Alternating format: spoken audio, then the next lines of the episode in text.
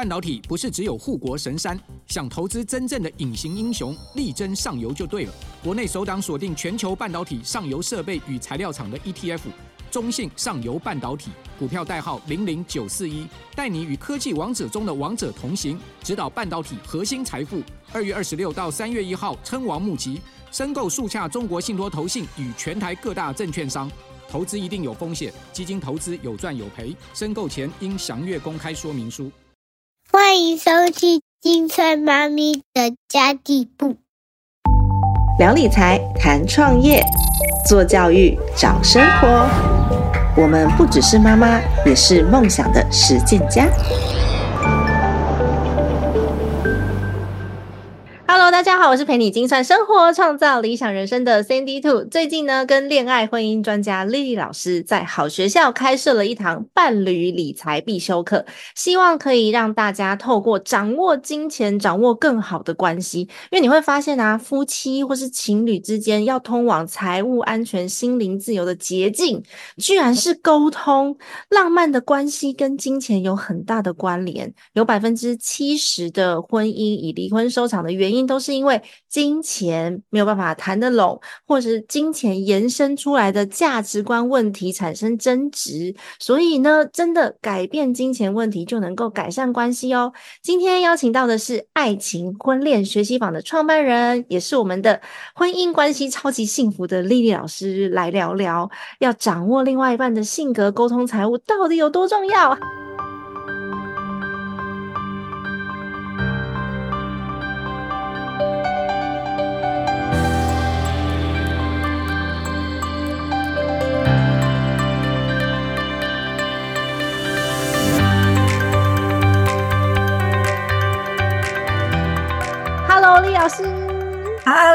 Hello，大家好，我是丽丽，好久不见。真的，在我的频道里面的听众都。不陌生啦，因为都听过丽老师的采访，因为我们好像已经访过三集还四集以上了，对不对？大家都知道丽老师曾经在美国跟加拿大学习心理学科，还有婚姻治疗所来做进修，也曾经在台湾担任过心理智商师。然后丽老师因为感觉一对一的智商实在是太慢了，所以转战 这个教育线，会被那个 一对一的打。可是我觉得一对一的智商啊，跟我们在做教育的传递是两群不同的 TA。一对一智商是已经面对问题了，所以我们必须要深入的解决问题。那么教育呢，则是在预防问题的发生。所以我觉得是完全不同的价值。诶，其实都是都都是很有价值的。所以厉老师也是希望可以影响更多人的关系，去帮助到更多人。对呀，所以啊，我很想问李老师说，我们这 种结婚蛮多年的，我结婚也十一年了，可是我感觉到真的很难很难去找到一个价值观完全相同的另外一半，所以我们顶多就只能找到愿意放下自我、愿意了解对方、愿意配合对方的另外一半，对吧？要找到那种已经很棒啦，对啊，要找到那种完全金钱观、价值观相同，然后两个人都完全不用牺牲，然后百分之百 match，这实在是太困难，真的不可能。其实我们真的要找到金钱观、价值观相同的另外一半呢，因为就算我跟我弟弟出生在同一个家庭，然后我们有相同的父母，我们两个的金钱观、价值也完全因为个性的不一样有很大的差别。对你，我相信你跟你的弟妹也一样，对不对？对，就是就算是同一个家庭出生的，就算是双胞胎，也不可能就是一百 percent 的一样啊。何况是老公，对吧？何况是老公，就是不一样的家庭，不一样的出生背景。那我们就是要来互相互补，然后来磨合，然后来学习，嗯，跟对方的呃不一样，这样子。对，真的很需要学习。对比方说，我弟他比较呃理财投资，他有比较比我有天分很多，像那些什么股票啊、基金啊、债券啊，数字上上下下哦，我觉得我看了就头晕。头晕。他 对，就有些人可以天天就是看那个上上下下，然后就是在那个。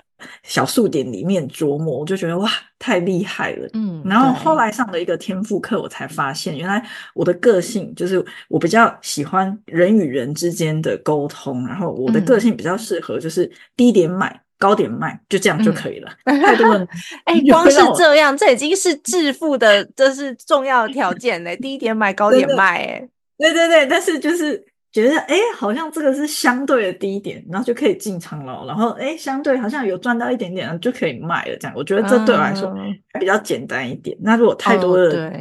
每天都要看很多 number，我就会啊忘记说啊，我上次看到的是几啊多少？其实他们看那些 number 也是希望低点进高点出啦。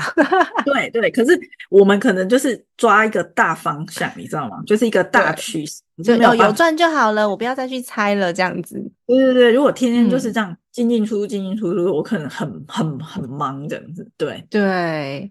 可是大家都说谈钱伤感情啊，但我自己遇到过更多的案例是不谈到最后更伤感情，因为你会不知道到底发生什么事情，然后对方需不需要帮助，或者是瞬间你就发现，哎，房子好像被被查封了，然后先 生其实有负债之类的，哎，比不谈还要更伤感情，哎。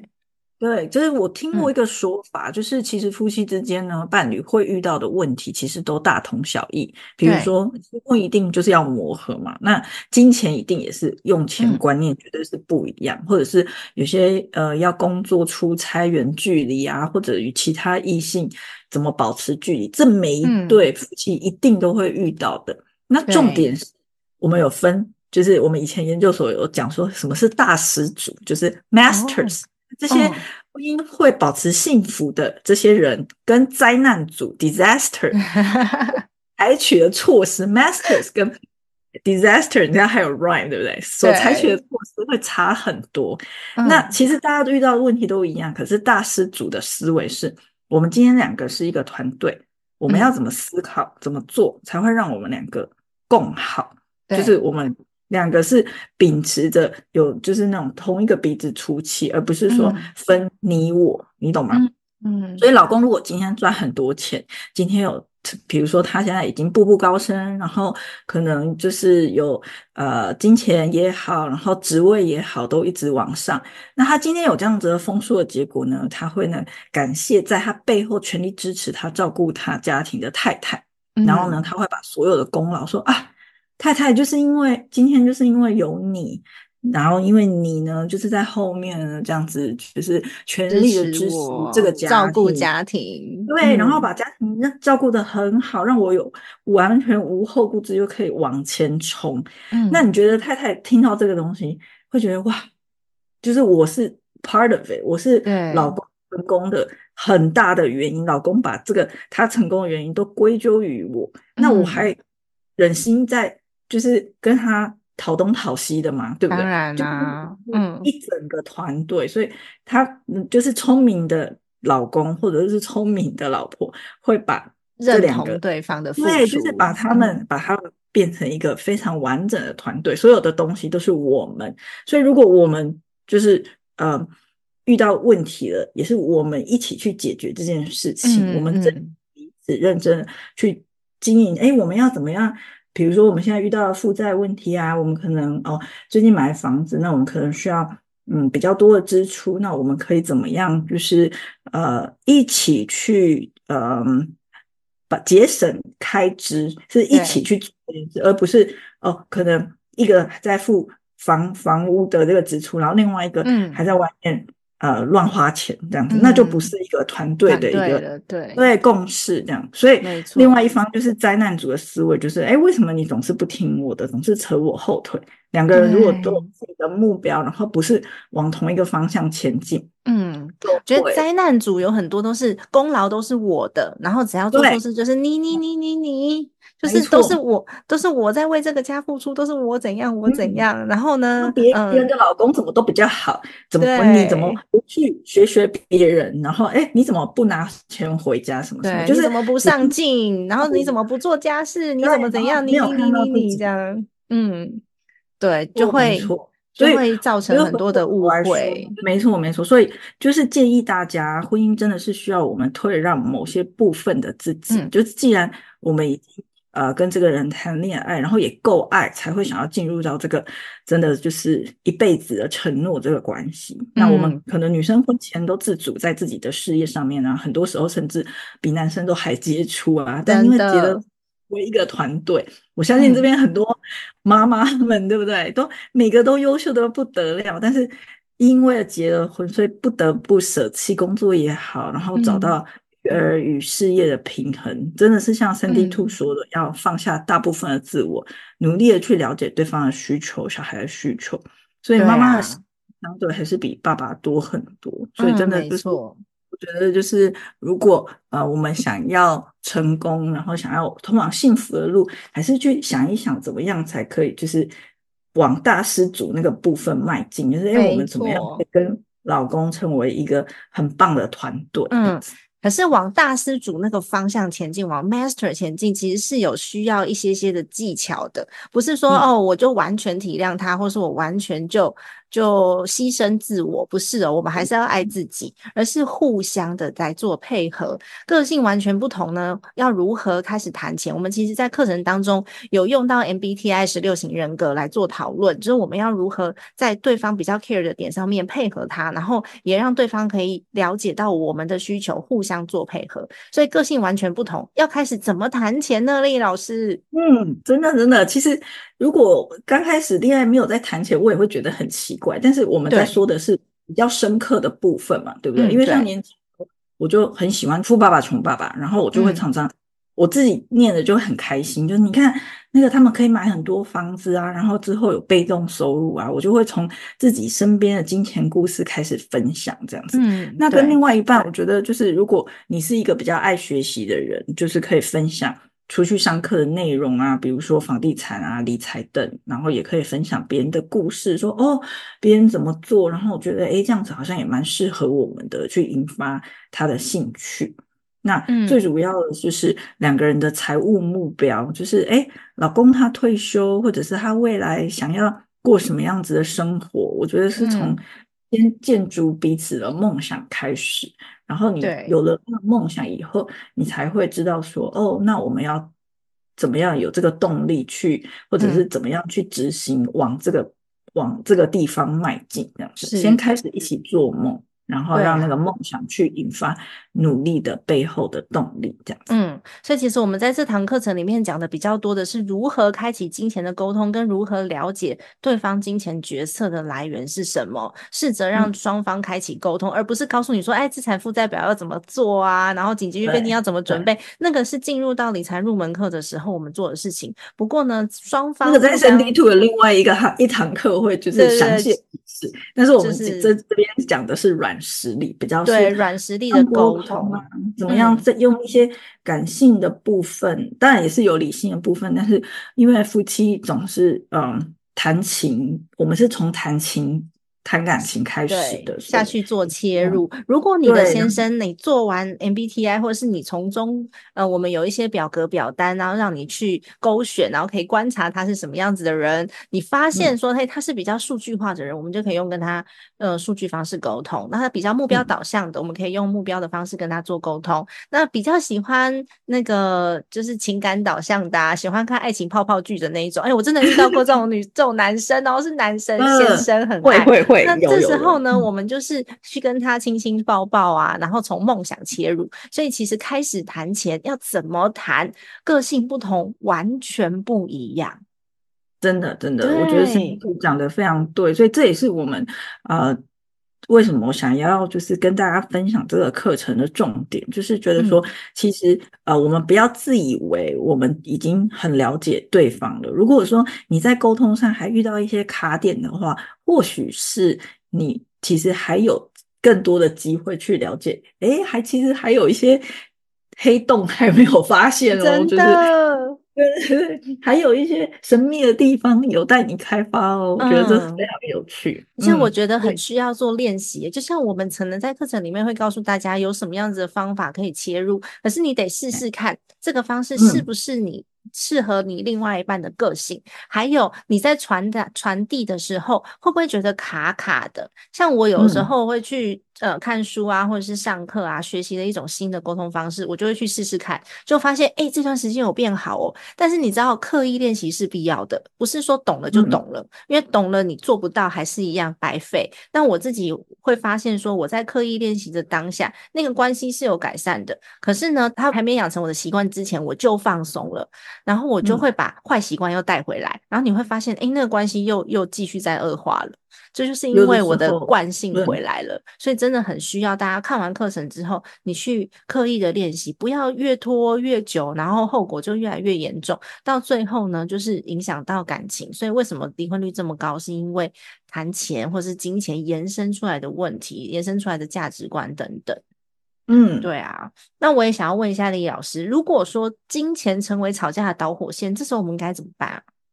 嗯，金钱哦，金钱如果容易成为吵架的导火线呢，我会建议大家，第一个是先不要管吵架的内容为何，有的时候都是在吵谁赢谁输，然后吵表面，表面的事情，对，都是表面的事情，然后其实有的时候你你不觉得以前年轻的时候。就分手过后，然后就想说，哎，我们那个时候到底在吵什么？其实你对呀，那觉得不重要，对不对？对对对，完全就是很小很小的事情。可是会建议大家先想一想，吵这个架的内心的需求是什么？哦，这个很深哦。然后这在我们的课程，对，这在我们的课程，我们也会有一堂冰山理论去帮大家探索内心的需求是什么。那我这边简单讲一下，就是比如说是对金钱的不安全感。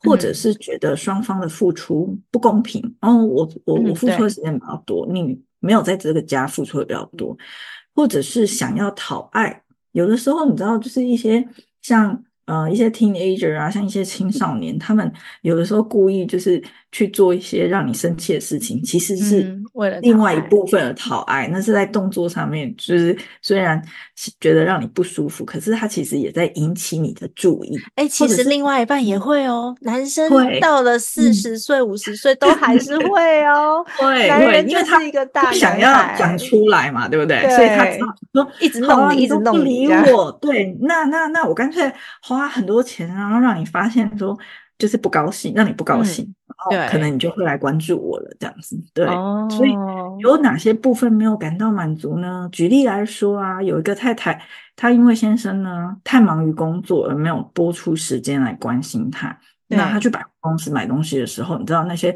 sales 那些小姐啊，他们都会很关心她，然后还会传 line，每天就是问候他。然后有什么 party 啊，有讯息，有一些什么呃什么圣诞派对啊什么，他就说，哎，某某某小姐，那你要不要来参加？我们就是会送给你小礼物哦。所以因为太太不好意思，他就只好去参加，然后花了很多钱。他不需要，对，因为因为人情的压力，他可能就觉得啊。那我都去了，我是不是就这样买一些东西？没错，所以就花一些不需要的精品嘛。那先生收到账单之后，又认为太太乱花钱，然后两个人就大吵一架，陷入恶性循环。对，如果冷静去想一想，好，那所以我们就是抽离出来，对不对？就是如果只是。因为金钱的议题是不是可以炒上无限上纲？没错，可是他的底层需求其实是想要先生抱抱他，跟他聊聊天，其实他带他出去吃饭，他其实约会看电影，对方关心他跟在乎他，没错，对不对？大家其实就是用进一步想就可以想到，其实如果先生可以嗯陪他出去，就是像你说的跟他约会啊，然后安排一顿。晚餐啊，然后听他讲讲话，不是让外面的销售客人跟来关心他，销售人员对来关心他。然后他可以上班的时候，偶尔中午休息的时候，就算再忙，有没有时间打个电话问候太太，关一下在做什么？哦，你又在百货公司哦，哦，好啊，那你喜欢什么东西啊？那你可以呃吃一顿好吃的啊什么？如果你主动先事出善意，让太太觉得说哦。你都愿意让我花钱吃东西，吃那么好的东西啊？那他是不是就觉得有点亏心了？说不定他就不会花那么多钱，就是那种。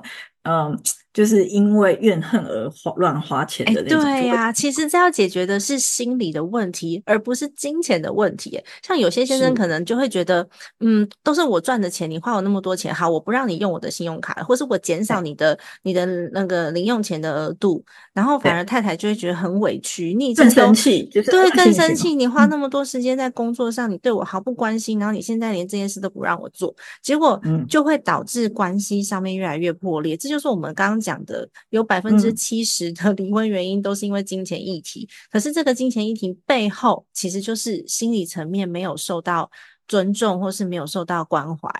对，然后又回到我们刚刚的议题，就是灾难组嘛，灾难组就是他。你用我的钱好，我就把你就是减少你的支出这样。可是大师主一定会说好，没关系，你尽量用我的都给你。那太太就啊，不好意思啊，这是我们共同的钱，我不好意思花那么多钱，你工作那么辛苦，你懂吗？对，所以那个循环是完全不一样。对，嗯，像大师主是因为我们是共同的一体，所以我会为我们这个家共同付出。那如果是灾难组的话，是这都是我的，所以这是我赚来的。所以我应该要可以控制你，或者是我应该要可以去控制，我就掌握某一些我的权利，然后去显得我好像比较比较比较高尚，或是比较厉害这样子。没错，没错。对啊，所以大家就是如果可以回过头来检视自己的内心需求或对方的内心需求的话，嗯，会呃去 stop 这个，去停止这个吵架的恶性循环。真的哎。不过感情的经营真的很需要不断的努力，然后不断的互相理解，这是很需要刻意练习，好吧，各位同学们，刻意练习。而且你在刻意练习的起初，就是一开始你正在做的时候，你会觉得很痛苦，就为什么都是我在改变，对方都没有改变。可是当你刻意练习之后，你看见他的改变的时候，你会觉得，哦，好吧，那我的付出是值得的。而且你要可以知道说，哎，对方可能有很多的沟通模式啊，感情观、价值观、金钱观是跟原生家庭有关联的，而且阶级复制几乎是百分之九十以上。所以我也想要问一下丽丽老师，如果我真的很爱我的另外一半，可是我知道他的原生家庭可能金钱议题上面啊，他们是不讨论的，然后他们的用钱方式我也是不太认同的，那我想要突破原生家庭的限制，尤其是已经结婚了才发现的。我没结婚的话，我还可以考虑一下；已经结婚的话，我需要去突破，我应该要怎么办？嗯，非常好的问题，而且你讲到其实是蛮正确的，就是大部分人都会复制原生家庭的金钱故事，所以我觉得第一步还是去觉察自己如何复制原生家庭的金钱故事，或者是你的伴侣如何复制，因为比如说有些原生家庭的爸爸妈妈有一个人可能很会花钱。然后他甚至到了把家产都赔光的这种情形，那会导致有两种结果，下一代有两种结果，一个是完全复制父母一样很会花钱的这个样貌，那另外一个就是因为没有钱所产生的严重不安全感啊，因为我们家真的没有钱，被爸爸或妈妈花光，所以他反而是完全是变成另外一种完全相反的心态，就是一毛不拔的情形，钱只要进。口袋就很难出去，因为他觉得以前都花光了，那我现在就是要尽力存到我有安全感的状态，所以他的数，嗯，银行的数字越大就越有安全感。嗯，但归根究底，就是我们人生要的是什么？难道我们追求的是人在天堂，钱在银行吗？当然不是啊，有子孙。对，就是这两个都太 extreme 了，你知道吗？不是，不是零就是一百这样子。可是我们其实。我们真正要的应该是中间值吧，对不对？没错。第二步呢，去思考自己希望的理想人生是什么样子的。就是在闭上眼睛之前呢，嗯，跟另外一半讨论啊，就是希望自己人生是有很丰富的学习，还是有很多跟所爱家庭朋友一起共度的旅游回忆，还是有很多精彩的体验。就是你要的是什么？那这些东西也不一定需要很多钱，只是说。呃，就是还是跟金钱有一点点关系，是说哦，如果有些体验是需要花到钱，那我们可以怎么样来规划，而不是就是完全无意识的，然后让你的潜意识或让那个不安全感在控制，所以完全就一毛不拔，那我觉得也是太 over。嗯，真的诶而且我觉得我们在这堂课里面蛮重要的是，除了你自己的意识以外，你要如何跟对方沟通，然后去突破他原生家庭的限制。我觉得这也是很需要时间的，而且有可能会需要到很多很多次的沟通，然后双方可以理解的这个程度。然后之后呢，我们再去做，比如说我刚刚讲的家庭家庭的呃资产负债表啊，或者是呃我们要怎么样去记账，怎么样去做预算，怎么样去讨论要不要买房这些事情的时候，在做一些避险规划的时候，投资规划的时候，你才会游刃有余，不会说哎，好像是对方对方无法沟通，所以限制了你的行为，然后你也没办法去好好的做理财。所以我为什么我觉得这堂课很重要？那最后我想要问问看丽丽老师，就是这堂课是我们两个一起开的，没错啦。我们还是跟大家分享一下这个。好学校的线上课程，我们的教学重点好了。好，那我要推推一下，因为三 D Two 就在这里，真的分享非常非常多很厉害的干货。那我们会讨论到呢，财务决策是金钱观跟价值观的展现。我们会告诉你如何从对方的行为中观察他潜在的金钱观，然后认识婚姻当中呢常见的财务 NG 的行为哦，就是哪些的不 OK？对，然后探索并尊重彼此的价值观。然后再来啊，我们也会刚刚讲过的，就是呢，去探索另外一半的人格，就是他跟有什么样的不一样。那我们也有用到 MBTI 的十六型人格测试，把对方呢简单分成几种类型。然后呢，因为他跟你不一样，所以可能你以为他是这样子，可是做完以后，哦，或者是分析以后，你发现说，哦，他其实是内向型，然后你是外向型，嗯，然后你投其所好去沟通，提供呢与伴侣一起开启金钱共识的方法。嗯，真的，我觉得这点非常重要。我自己也是在做完 MBTI 的时候，我回头去看一下我先生的 MBTI，而且丽老师就是为。我还没看到我先生的报告就先猜了，猜的还蛮准的。嗯，对，就是准，非常典型的，跟我们不一样。可是非常典型的，它非常可以帮助我们，就是去互补，然后去补我们就是个性中的不足。我觉得这就是呃两个不同的伴侣，就是如果。不一样的话的是最大最大的好处，就是你们合起来就是一个完美的圆。是，所以我现在啊是把我先生的 MBTI 写在他的 Line 的那个昵称后面，就是 为了要提醒我自己，提醒我自己，对他跟我是不一样的，所以我要用不同的方式去理解他。然后甚至我他这样做本来就是他的个性是，对，不是没错。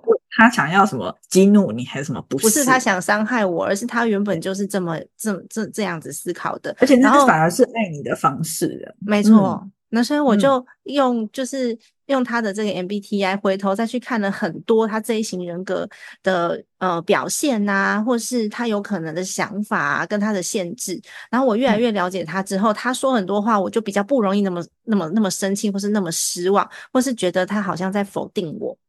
然后比较能够沟通，嗯，没错没错。所以我们的第三个重点就是探讨如何跟不同性格的伴侣谈钱，然后又有财务管理的方式可以解决伴侣财务管理问题，并且让彼此对方加分呢。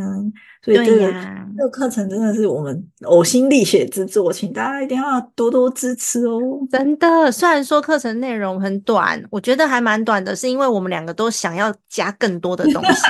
但是好学校那边说讲重点，讲重点，就是每一个章节都是重点，然后直接讲执行方式，然后给给一些嗯，给一些你可以回家实际应用的一些工具，我觉得还蛮重要的。然后重要的观念几乎都有讲到。但是如果说是一个很很完整的、很完整的 MBTI 的测试啊，或者是很完整的理财入门的课程的话，可能就需要再进阶。但是我觉得这堂课程已经是打通任督二脉了，就是你要先理解、先了解，然后你有这些观念之后，我才知道说我需要寻找什么样子的工具，然后我才能够放下我自己的防备心。非常感谢，就是今天有这个机会跟 Cindy Two 一起。加他是一个呃理财专家，然后我是在呃婚恋或者是爱情学习里面有一点点小的，就是跟大家有一点点小小的分享。那在任何我们想要的结果的路途上呢，努力都是必须的。如果你想要健康，想要瘦，我们就要努力运动，吃的健康。为了想要赚钱呢，享受高品质的生活，我们要努力。工作，那大家如果为了想要更幸福美满的亲密关系，请大家也要努力的经营，然后努力的去改善你们彼此的沟通哦。好哦，那也跟大家报告一个好消息，就是好学校的这一堂课呢，目前募资已经成功了，耶！所以它是一定会开课的，就是会顺利开课的。我们也是很努力的在把呃更多的。干货放进我们的简报当中，所以我们也在做最后的检查。希望这一堂课程可以带给你满满的收获喽。那我也会把我们的课程链接放在资讯栏位给大家做参考，你可以直接点选那个资讯栏位进去，就可以直接找到我们的课程喽。那么今天的节目就先到这边结束喽。我们来谢谢李老师，谢谢 Sandy Two，拜拜。希望我们下一集呢，可以再持续的访问到丽老师，了解更多伴侣理财我们需要注意的部分。家庭理财就是为了让生活无余。分享这期节目，让更多的朋友透过空中打造属于自己幸福的家。我们下期再见，拜拜。